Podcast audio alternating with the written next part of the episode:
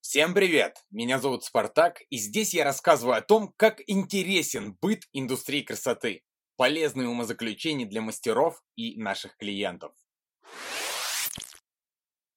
Не штампуй. Штамповщик-затейник умрет в конкуренции. Лучше маленький спрос, но уникальная подача с высокой стоимостью, чем большой спрос на распространенный продукт с посредственной стоимостью. Приходит к нам клиент, а мы говорим, чего вы хотите? А потом волнуемся, смогли ли сделать так, как хочет клиент.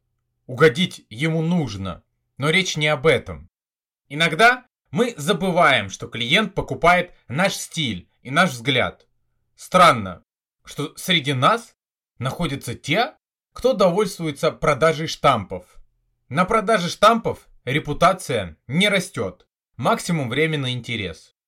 Ищите свой стиль, в поиске стиля, конечно же, вы будете во многом повторять других. Это естественно и нормально. Но хотя бы не будете намеренно шаблонить и штамповать. Где взять свой стиль? Как его сформировать?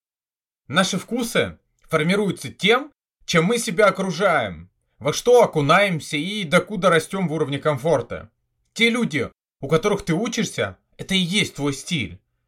Не ищи одного любимого. Учите у всех. Разных во всем. И бери оттуда. Твой стиль, внешний, одежда, окружение, позиционирование. И внутренний, харизма, взгляды, вкусы.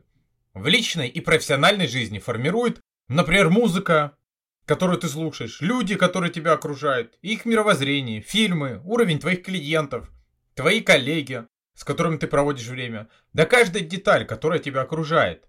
Но ты, конечно же, думаешь, что лучше всех и всего. Что умнее тех неудачников, которые вокруг тебя, что красивее подруги. Но фактически, ты равно то, что вокруг тебя.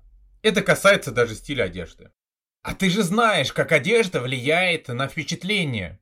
Чем мы дольше вместе, тем больше похожи. Именно поэтому я когда-то отказался от всех, кто на меня негативно влиял, кто растрачивал дни и часы своей жизни на пустые или отрицательные вещи. Именно для того, чтобы не слушать пустые, гадкие темы и сплетни от своих клиентов, я и вырос в стоимости. И теперь меня окружают совсем другие клиенты. Это все так просто, это все вокруг нас. Но мы смотрим на это с прикрытыми глазами. Клиент покупает твой внутренний мир и все, что в него входит.